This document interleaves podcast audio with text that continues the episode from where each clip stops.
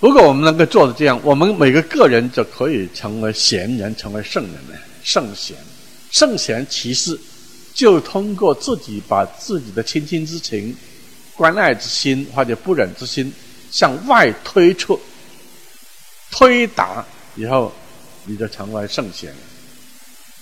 这是孔子跟孟子的理想人格追求。那么，这理想社会呢？理想社会当然是一个，就是有要有制度的。那么，只有制度才有次序的。那么，这个制度从哪里建立呢？原情治理，也是从情感出发来制定各种规范。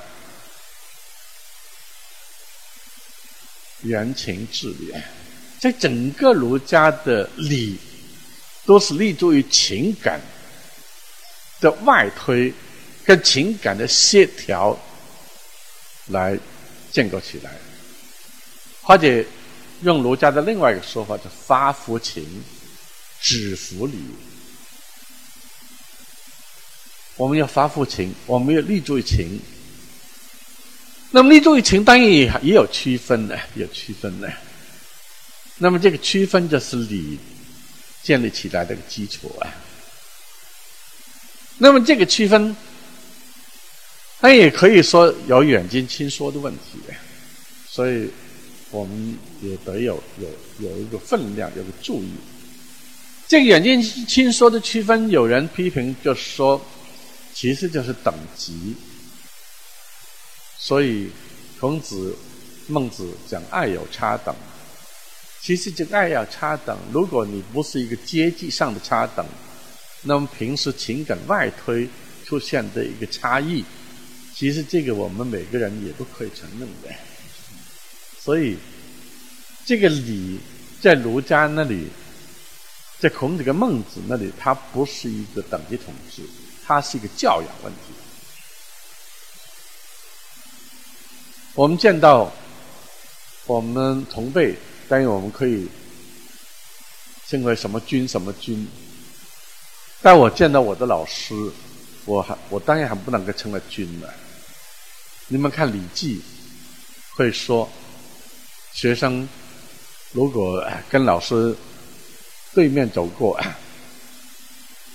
那么学生应该是站在一旁，让老师先过。这就是礼，这是礼。这个表表现的只是一个教养。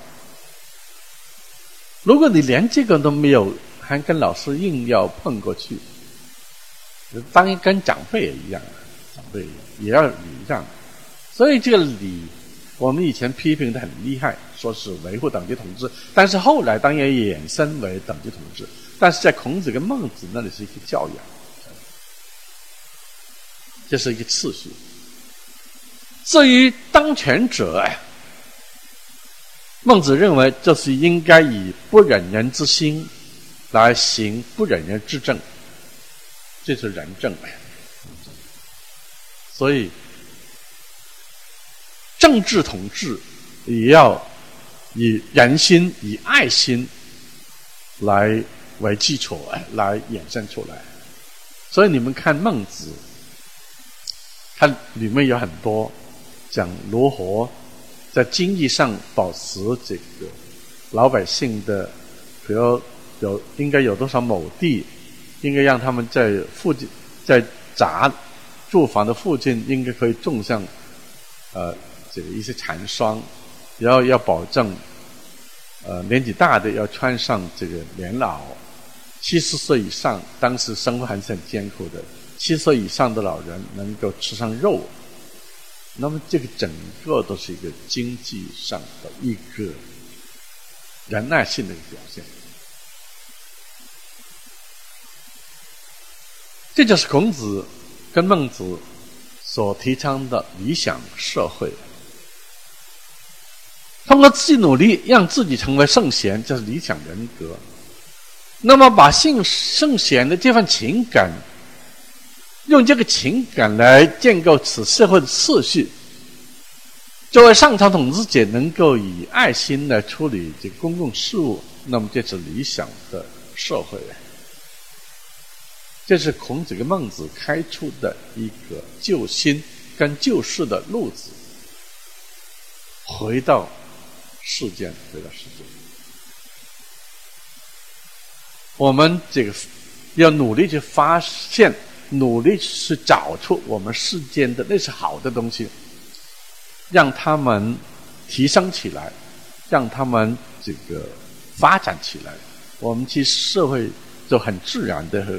获得救赎。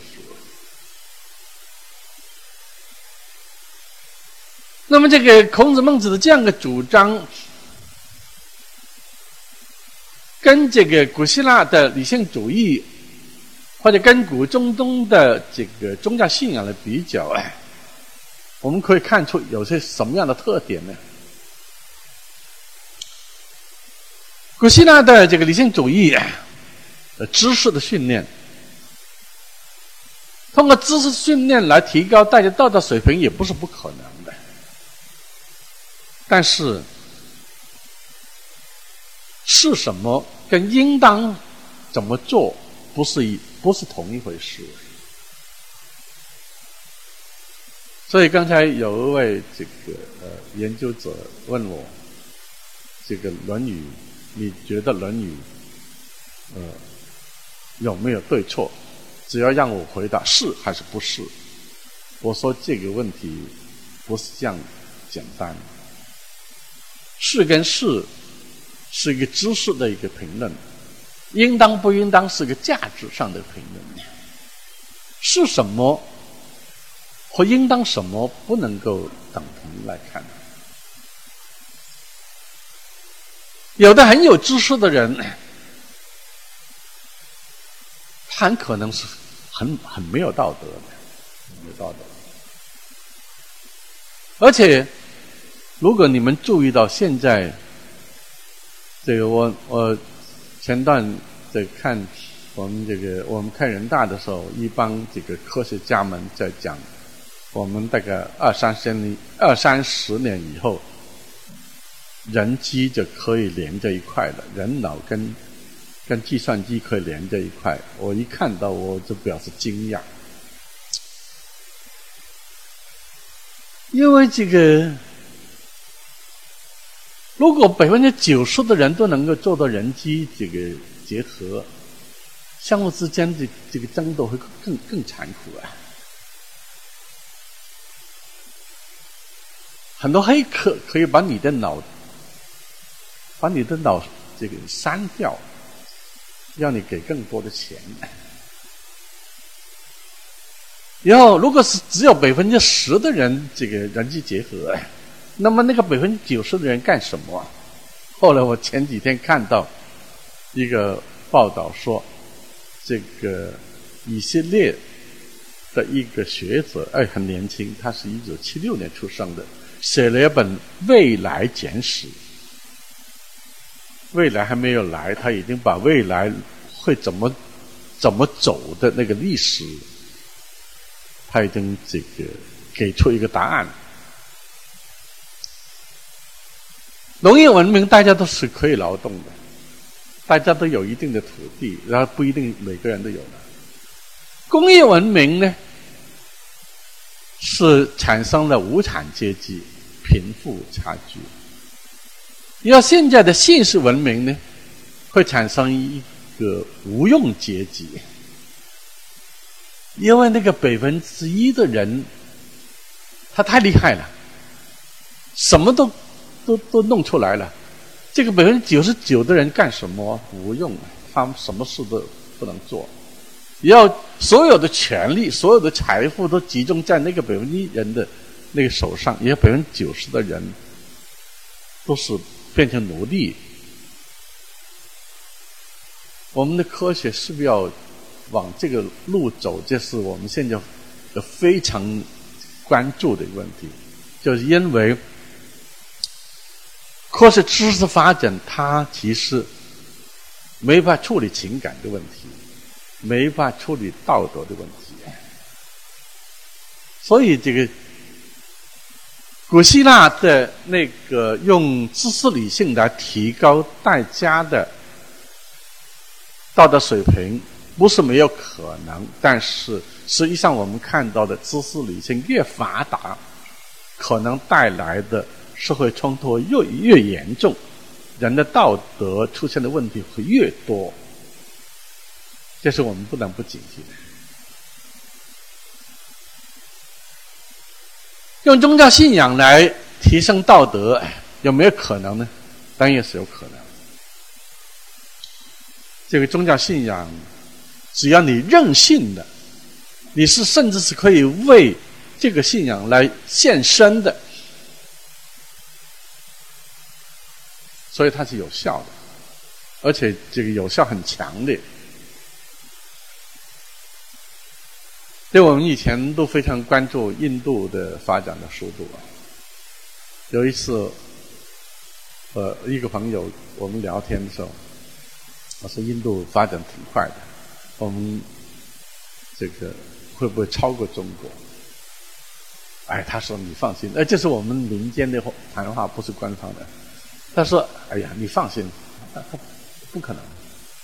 你看印度高速公路，这个高速公路，大车、小车、牛车、马车全上去了。”这个半个小时可以走完的路程，这个走了六个小时没走完，他亲亲身经历的，走六个小时没走完。那关键不在于这个走六个小时没走完，而是每个开车的、驾车的人都是闲悠悠的，不急。急什么？我们今生做不完的事，来生做嘛。他们是相信三世轮回的，所以。所以，印度人的幸福指数挺高的。不知道现在怎么样？大概十年前我看过一个数字，说印度人幸福指数排在全球第三、第四，好像现在也不是了。就是用信仰来这个营造道德，这是没不是没有可能，它是有可能，而且这个伊斯兰国那些那种现身呢。这个也是很极端的一个信仰，极端的。但是要注意的是，信仰的最大的一个问题就是它群族性或者部族性，它不可能有产生普遍有效性，而且不同信仰之间这个相互之间排斥的太厉害了。这个当年耶稣基督在。传教的时候，他其他其实他们原来的底都是犹太教。耶稣基督在传教的时候，就是被犹太教的智智师们看作是异教徒，把他这个这个放在十字架上，这个这钉死了，排斥。但是后来，为什么会犹太人后来会被？这个那个被残害的那么厉害，是不是跟基督宗教跟犹太教之间的这种恩怨有关系？我不知道，我问过一些基督徒，他们也说不清楚。我想会是这样，因为就我刚才讲到那个例子，就是公元七十年前后，罗马要灭掉这个以色列国家的时候。灭掉犹太人的时候，这个希望能够得到基督宗教的支持。基督宗教的信徒们就说：“我们的国土不在地上，我们的国土在天上，所以我们不不参与，我们不参与这个这种争夺，相互之间这个没有办法。”弄到一块，但我们今天看到的这个伊斯兰教，伊斯兰教跟犹太教跟基督宗教，其实他们他们是同源的，同一个来源，他们的很多先知也都是都是一样的，但是他们分了以后，再没有能够互相容纳，而且伊斯兰教本身也分成很多派别，这个打打杀杀的。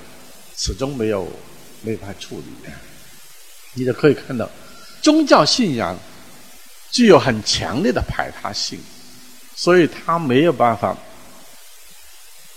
这个获得普遍性的意义。而且宗教信仰还有另外一个问题，就是每个宗教所都把自己所信的神看作是真实存在的，但是他会经常受到各种科学的挑战，所以宗教信仰跟科学之间的那个关系的协调也是很困难。那么我们回过头来看，我们孔孟建立的儒学。立足于世间日常情感，世间日常情感就源于我们的世间的最真实的、最本源性的日常生活。我们不管是哪一个部族，不总是不管是你是哪一种信仰，你一定都有父母兄弟姐妹。当然，我们现在有的讲单身，那就是另外一个问题了。就是古典社会没有没有这个问题的。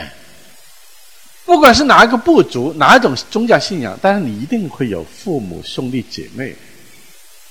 你在跟父母兄弟姐妹的日常的相处中，你就很自然的会有亲近之情。这是我们最真实的。最本源性的生活，我为什么用“最真实”这个词呢？这很可能在另外一部族看来，你所信的神是虚幻的；但是有父母兄弟姐妹的是真实的。最本源的就是没有经过任何加工和改变过的。最真实、最本源的生活，是我们都有父母兄弟姐妹，在跟父母兄弟姐妹相处的过程中，我们都会有情感，这是我们的儒儒学的一个立足点。其次就是，我们不仅离不开我们的日常生活，离不开父母兄弟姐妹，其实我们也离不开社会他人呢。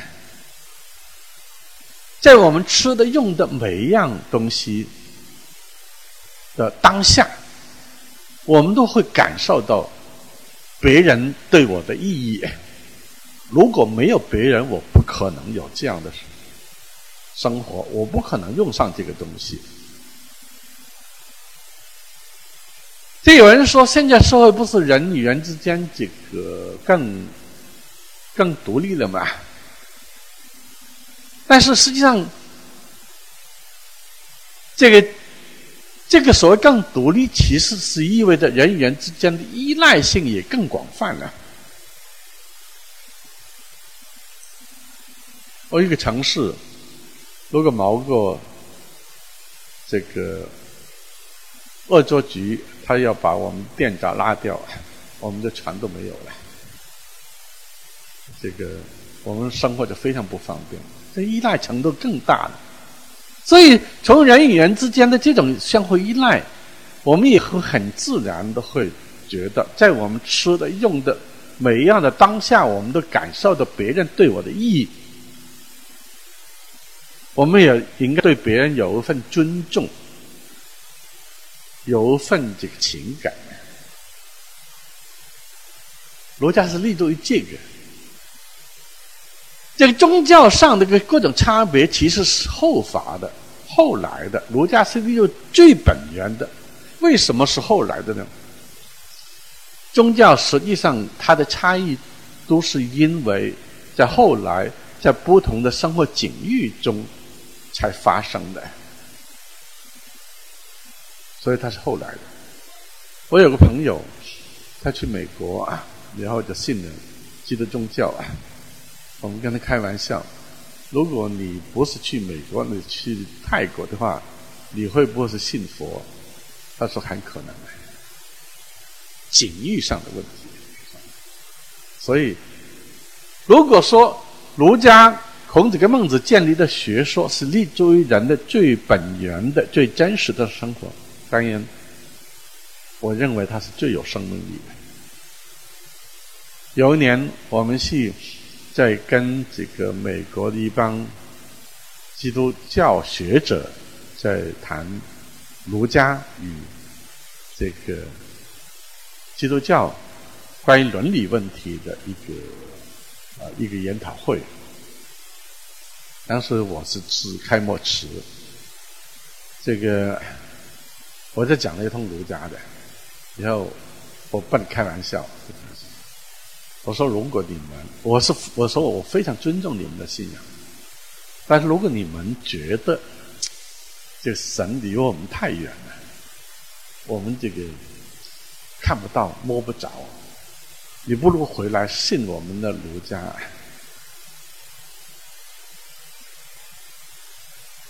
我们是有爱的，我们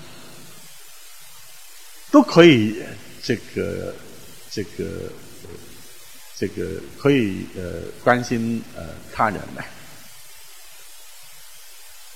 呃他人也是有爱的，他人也会跟我一样的，我们通过我们的互相信任、互相关爱，我们就可以建构一个很好的一个社会。后来前年，这个美国的一帮大学生来跟我们系交流啊，因为他们都是十几呃二十来岁一帮人，我又跟他们开玩笑，我说你们当中很可能以后有的人会成为总统，成为议员呢，但是你们如果成为总统，成为议员，你们最好不要生产太多武器。因为武器是用来杀人、用来增加仇恨的。你们付出那么多钱，六千多亿、七千亿的钱去搞武器，如果你们把这个钱用在支援一些贫困地区，全世界都会好起来。现在这个我们这个世界并不是缺乏生活资料，但是。缺乏了爱，所以我们才弄成战争的连绵不断。他们这个一帮学生们在互相互相指指对方，说他可能有，他可能将来会议员，他可能是什么什么啊？儒家是立足在这点上来建构理想人格、理想社会。那么儒家的这样一个建构啊，一方面是不同于古希腊的知识理性的路子，另外一方面又不同于古中东的宗教信仰的路子。那么我们可以把儒家的这个思想体系称为什么呢？我是把它称为，它既是有理性的一面，也有信仰的一面。儒家的路子可以说是在理性跟信仰之间保持平衡和张力的一个路子，这就是跟古希腊不同、跟古中东不同的第三条路子。所谓在理性跟信仰之间保持平衡跟张力，是指的，一方面它是有理性的，但是。这个理性是有信仰做底蕴的。儒家不是讲义跟利的关系吗？义就是一个信仰的底蕴。一方面，我们不不说我们不讲利，但是利一定要有义。这就是理性是由信仰做底蕴的。另外一方面，信仰又是经过理性的实理的。信仰经过的理性实力，那么就信仰不会过分的盲目、过分的狂躁。这就是儒家的一个特色。儒家在后来的发展历史中，也会有时候偏重理性，有时候偏重信仰，但是理性跟信仰之间始终没有破裂。他们是共同的用理性跟信仰之间的平衡跟张力来营造的中国人的国民性。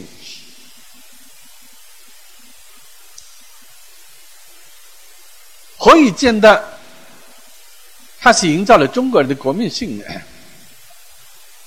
我们看中国历史，中国历史，我们不能说没有战争，但是从来没有发生过以宗教的名义来发动的战争呢。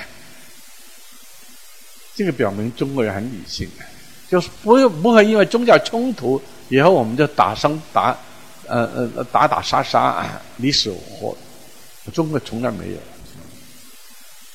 这是很理性的一面。中国历史上也发生过这个多次的分裂，而且有的分裂时间很长，但是最后都以统一来作为一个归结。那些最弱小的诸侯国，在分裂的时间、分裂的时期，他也都以逐鹿中原、统一中国作为他的目标啊。这是为什么？就回到我们刚才提的问题。有个很出名的学者叫做钱穆，你们如果有兴趣看他的《国史大纲》，他的上面的这个序言的序论，他就比较了中西文化的差异。他说，西方文化是利的文化，强调利的。相互争夺，相互争夺。而中国文化是情的文化，强调情的内在的融合。就不同的步骤入主中原，它最后也会融在一块，融在一块，在情的融合。不同的这个诸侯国啊，那么最后追求追求统一，也是因为我们不能够。分离，我们不能分离。这情的内在融合，正是这种情的这种内在融合的这个魔力，把中国人始终凝聚在一块。对，有一年，这个美国呃一个欧洲的学者 跟我们聊起来，说你们这个，嗯。这个对西藏的事情，呃，当然西藏也发生了一些问题了，怎么反应那么强烈？我说你不了解中国的民族性，中国民族性是不允许这样这样做的。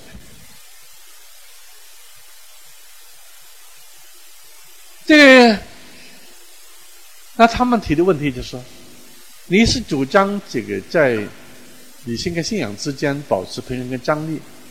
那意味着你两边都没有，没没有，没有没有张开嘛？在信仰方面，你们没有一神论信仰；在理性方面，你又没有以前呢，没有没有发展起近代科学，所以你们两边都没有到岸。我说恰恰相反，因为中国人有理性。作为这个底蕴，所以什么科学传进来，中国都不会发生抵制科学的那种冲突。但你们欧洲不是，郭伯郭白尼是被烧死的。这个那个呃呃那个那个高僧跌下来那个那个加速度加速度那个桌子。在他再生的时候，他他是不敢发表，中国不会的。但是我们看到今天这三十年，中国科学技术发展的那么厉害，而且是在国外在外国封锁的情况底下，我们发展的那么好，你就可以看到中国人理性训练是非常好。世界上很多数学家都是最出名的中国人。同样，中国有信仰的。做底蕴，所以什么宗教传来，我们也都可以信信，多买个保险，是吧？啊，这不是我的发明，欧洲有一个，有一个，有一个神学家，他就把宗教信仰看成是博弈，多买一个保险，那么会，不管什么情况，我们都不会，不会吃亏。我们何必拒绝的呢？有点信仰也好。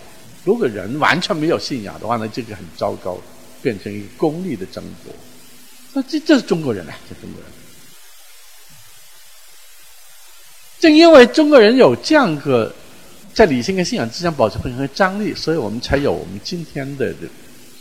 我们做事一方面要要讲理性，要强调原则，不能不能够放弃；但另外一方面，理性我们要面对现实，该协调的、该忍让的，我们还是要忍让。这样我们才能够保持我们社会的稳定。所以这个。孔孟儒学建构起来的这个体系，我们是应该值得珍惜的。这是孔孟儒学的一个部分，我们做了一个介绍。那么，孔孟儒学也会往两个方向发展，一个就是信仰的，一个是往理性。理性的发展主要是宋明理、宋明儒学，而信仰的发展。主要引出的是汉唐儒学。